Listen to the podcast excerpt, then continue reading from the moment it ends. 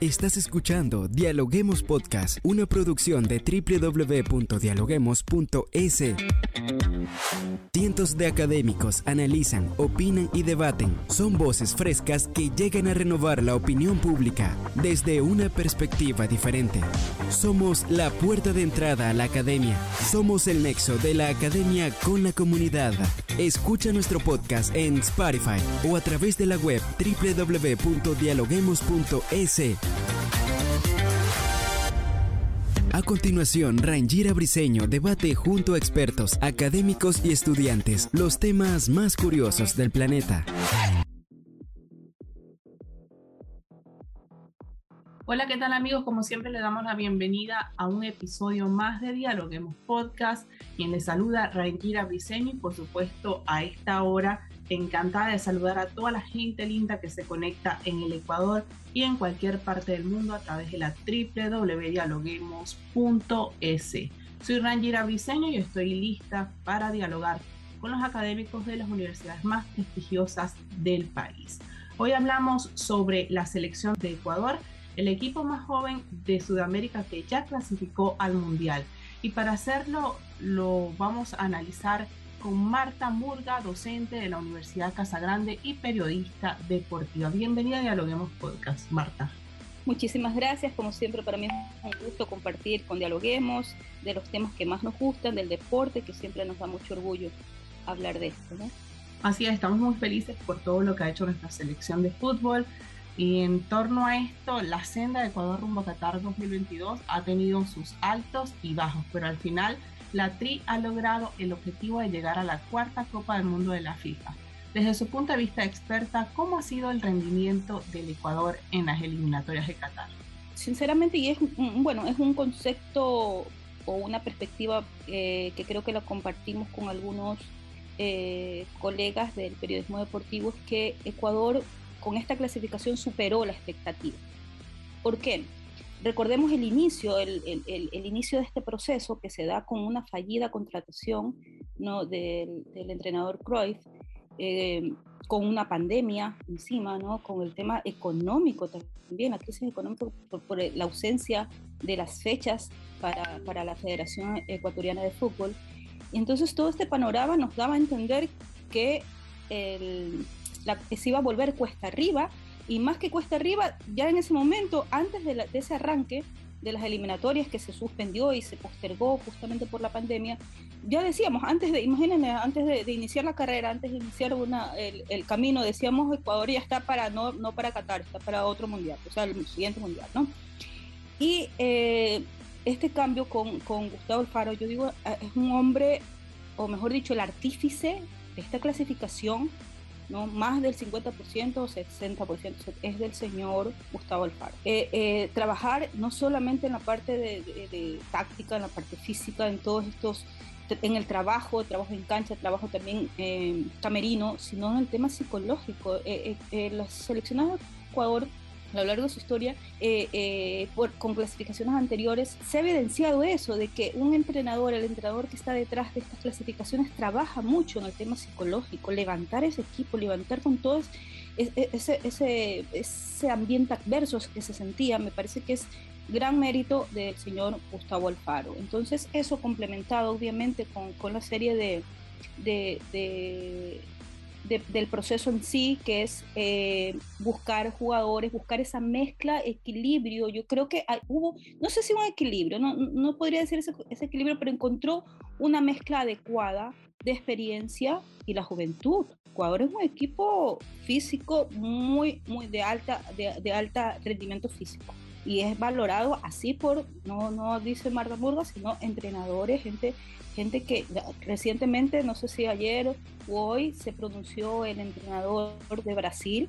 y advierte esto, que Ecuador puede sorprender en Qatar, porque están viendo no el proceso, no solo el proceso, sino el conjunto, el colectivo de jugadores que ha, podido amalgamar el señor Gustavo Alfaro. Entonces creo que es como una, la selección de Ecuador, por lo menos ahora, repito, ha superado la expectativa con la clasificación y no tiene techo, no tiene techo. Vamos a ver hasta dónde llega, pero no tiene techo. Ahora, Marta, ¿nos puede hablar un poquito de la evolución de las, de las posiciones de las eliminatorias del 2022. ¿Cómo, cómo vio usted la selección del Ecuador?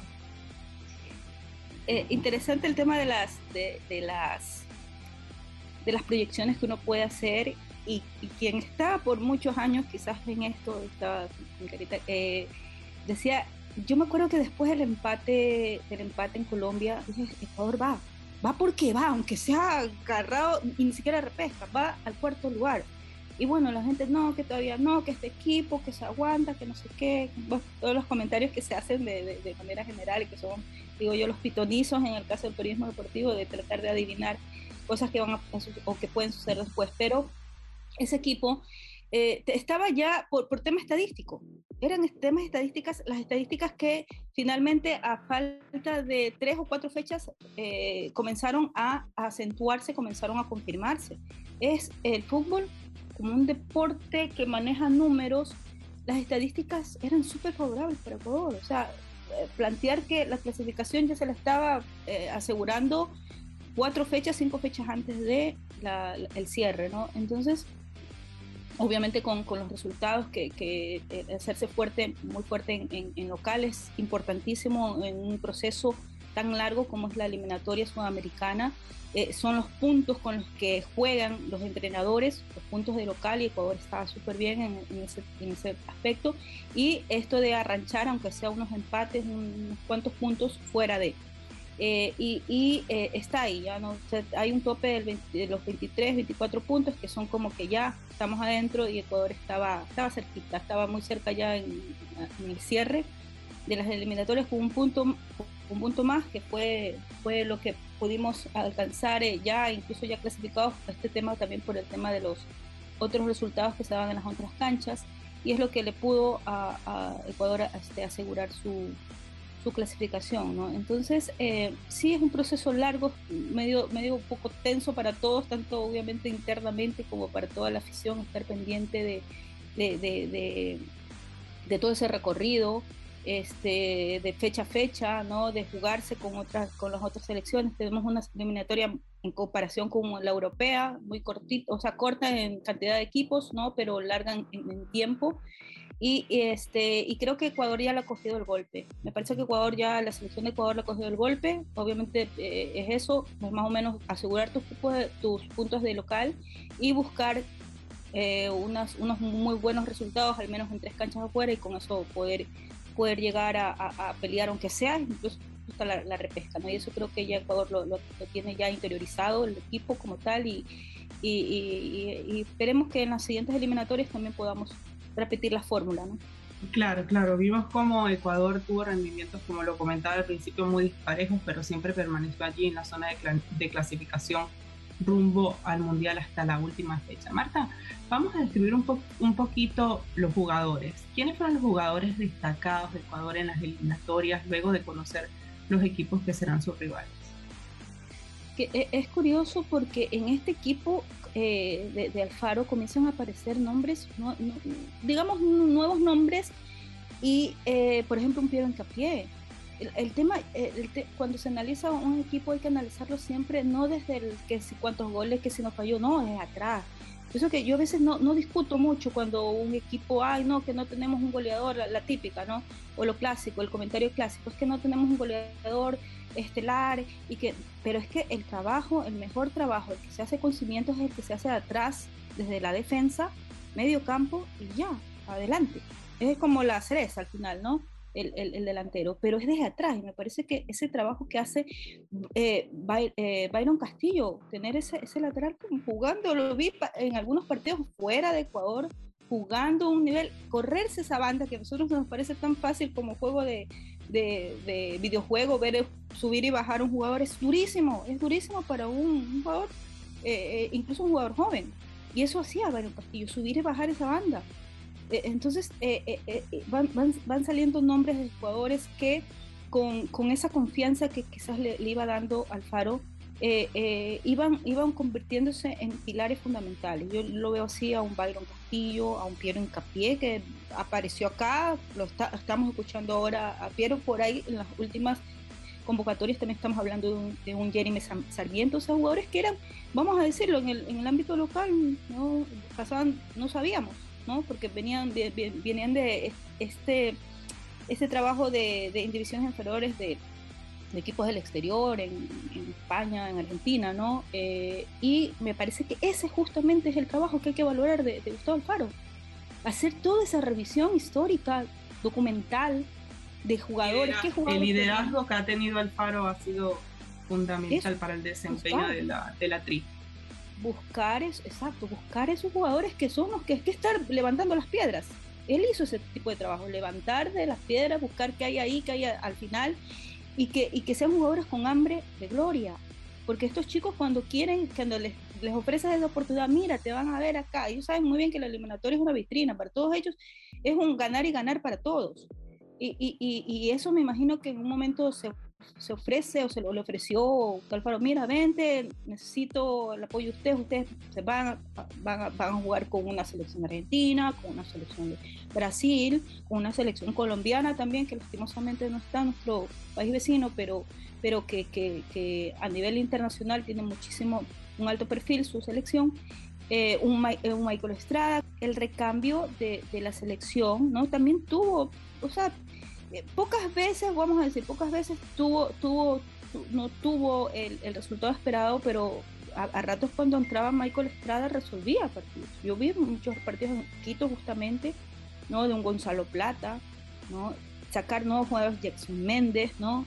Eh, son, son chicos que están ahí un futuro enorme, un Jordi Caicedo con un futuro enorme. Dice que, que, es una selección, es justamente eso, colectivo, no hay una sola figura que le podamos decir, no, este el destacado y aprovechar sí, el, el, momento. Me parece que incluso eso fue llevando a Ener Valencia, porque Ener Valencia venía ¿no? con cosas ahí que no con, con, con, cierto rendimiento un poco estancado y, y, y, el equipo lo va llevando también a Ener, ¿no?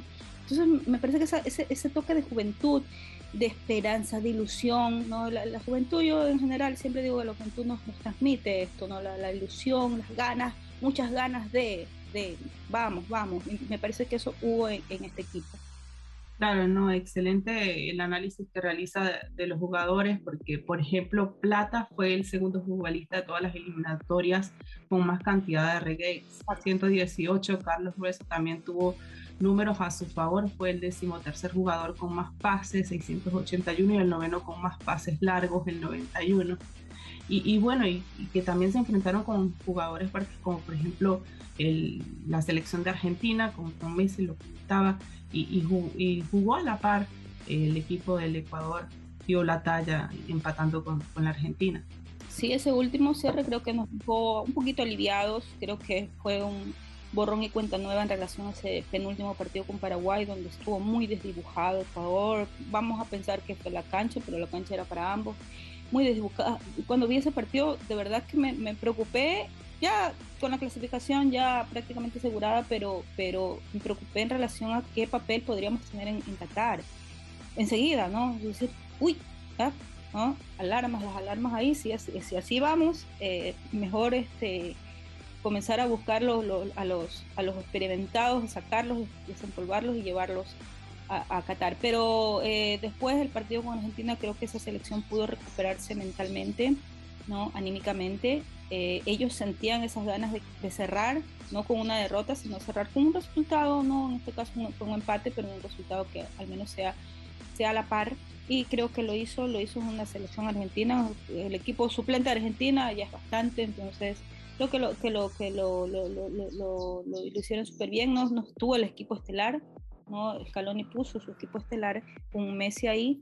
Como, y también hay unos recambios en, en Argentina, eso es importante también ir revisando, es un equipo que también está ajustándose eh, a algunos cambios, tratando de salir un poco de, de, de, algunos nombres que ya están un poco, un poco desgastados físicamente, pero eh, estuvo a la par Ecuador. Creo que ese, ese, es un nivel, ese es el nivel de Ecuador. Creo que ese último partido nos deja una, una imagen más tranquilidad, mucho por hacer, muchísimo por hacer, pero con más tranquilidad. Esa es la base. Esa es la base. Y creo que como ya están haciéndose proyecciones para Qatar, si, si, si Ecuador gana ese primer partido, podríamos tener quizás, muy probablemente, un, una, un rendimiento, un desempeño muy similar al de Alemania 2006. Ojalá sea así. Justo le iba a preguntar eso, ¿qué posibilidades tiene la selección de avanzar a los octavos o cuartos de final? Ya se conoció los rivales de la Copa del Mundo del 2022. El sorteo lo puso a la tri en el grupo A con Qatar, Senegal y Holanda. ¿Qué expectativas se generan al respecto? Y cómo viene el, al, cómo ve al torneo internacional. Eh, comenzando por el grupo, sinceramente lo veo muy parejo. No, no hay que decir, oh, Ecuador, mejor, o sea, siempre nos vamos a ver como, un poquito más, ¿no? Pero no, no, o sea, en, relación a Senegal, que ya ha sido ha sido campeón de su región continental, eh, en Qatar, que, tiene, ha tenido un progreso enorme en las últimas décadas, a pesar de que quizás el fútbol eh, eh, en Qatar es bastante reciente, ¿no? El fútbol profesional como tal, pero ese progreso es impresionante cuando tienes toda una cultura, toda una, una, una sociedad que está, está viendo el fútbol también como, como el negocio, no como un gran negocio y que le está poniendo mucho énfasis en poder desarrollar eh, profesionalmente y competitivamente y eso se, refleja en una selección y eso creo que es lo que estamos viendo con Qatar. Hay que tener mucho, mucha, mucho cuidado, eh, pero Ecuador tiene recorrido, tiene recorrido, es cuarto, su cuarto mundial, eso creo que es otra de las estadísticas, me parece que está en, el top 5 de las selecciones sudamericanas con, con mayor cantidad, obviamente luego de Brasil y de, y de Argentina, ¿no? De Uruguay mismo, pero está en un top, ¿no? superando otras, otros equipos eh, con participaciones, su cuarta participación en un mundial y creo que eso está en el ADN, queda en el ADN. Vamos a ver, yo sí quiero ver a un jugador mucho, mucho más maduro en esta selección, verlo en una siguiente eh, fase, me parece que tiene, tiene las posibilidades, tiene el recurso, tiene el, el recurso humano, ¿no? hablamos de jugadores, y tiene eh, los recursos técnicos, vamos a pensar en esta cabeza, en esta cabeza me parece que el técnico también tiene su propia hambre de gloria en el Mundial, lo ha dicho así, eh, señor Alfaro. Y, y, tiene eso, tiene todas esas condiciones. Si gana ese primer partido, hay altísimas probabilidades de que esté, esté en la segunda fase, Ecuador. Eh, vamos a ver, no todo el tema de los pronósticos es una cosa un poco delicada, pero sí, yo sí lo veo, sí lo veo, lo veo con posibilidades. Algunos dicen que, pudo, algunos dicen que pudo haber sido peor para Ecuador y estar en un grupo más difícil para competir. Sí, obviamente el, el, el, el único eh, de ese grupo que queda fuera de, bueno, vamos a ver cómo va, pero Holanda, ¿no? Holanda otro nivel está, digamos que está prácticamente asegurado y, la, la, incertidumbre está con el, segundo, ¿no? El segundo clasificado y que Ecuador tiene, tiene, está a la par, yo lo veo a la par, sinceramente lo, lo puedo a la par, lo puede estar eh, a la par de un Qatar, quizás Senegal está un poco más arriba de Ecuador, quizás, pero todo se juega en la cancha, todo se juega en la cancha y si se dan los resultados, podría estar Ecuador. Yo creo que debe aprovechar. Me parece que está ese grupo aprovechable para Ecuador y, podría llegar a una segunda fase. Así es, Marta, ya para finalizar, el mismo Gustavo Alfaro dice que es, es como una final, ¿no? Estos octavos de final y que el partido que, que tienen, el primer partido, es uno de los más importantes. ¿Por qué es así? Porque ese es el primero que anímicamente, ¿no? Anímicamente un equipo, un grupo colectivo, una, un grupo, una, un colectivo de, seres humanos eh, se maneja, ¿no? Con la, con la parte anímica. Esto de, ganar, ¿no? Tres puntos de oro. Eh, eh, en el arranque y además porque ya tienes tres puntos y comienzas a trabajar con las probabilidades de, en las estadísticas. No son solo tres partidos, entonces ya tienes tres, es como tener el 30% de eh, el pase. Entonces es, es, es, eh, importantísimo ese primer partido, sea con sea con el rival, obviamente mucho más. Creo yo que la tuvo muy bien Ecuador para poder que la, que la haya tenido con, con, con Qatar, porque lo veo así, yo lo veo como un escalón. Primer escalón Qatar, segundo escalón Senegal, último escalón Holanda. Entonces ese primer escalón está eh, yo lo previsiblemente eh, superable. El de Senegal puede ser, podría estar ahí un, obstáculo, pero se la puede pelear. Y Holanda, yo creo que sí, obviamente damos, si comenzamos a hacer este pronósticos ahorita, obviamente te damos a Holanda como ganador. Pero imagínate si Ecuador llega con una victoria, quizás un empate y a lo mejor empate el último el cierre, no sé. Entonces eh, está dentro, ¿no? Eh, es importante ese primer partido, me parece que justamente también ese, haberlo tenido en Qatar es también como otra, otra ingrediente u otro aditamento que nos dice Ecuador puede estar, puede estar, está el sorteo le, le favorece. ¿no? Hay que tener fe en nuestra selección que va a pasar eh, a octavos de final, que todo va a salir bien. Y bueno, y agradecerle a usted por este excelente análisis que nos ha realizado el día de hoy en Diálogo Podcast. Muchísimas gracias y de, verdad este, siempre estar aquí eh, de disposición para poder conversar con usted. Me encanta hablar de esto, lo que nos, nos apasiona, que es el fútbol y que adelante Ecuador en Qatar 2022. Gracias por escucharnos. No se olviden de seguirnos en nuestras redes sociales, Facebook, Twitter e Instagram como Dialoguemos Info y visitar nuestra página web dialoguemos.es. Soy Rangira Briseño y seguimos dialogando en podcast. Esto fue Dialoguemos Podcast. Escucha todos los programas de Dialoguemos Podcast en www.dialoguemos.es. Suscríbete para no perderte ningún episodio. Estamos en Spotify. Sigue escuchando Dialoguemos Podcast, el nexo entre la academia y la comunidad.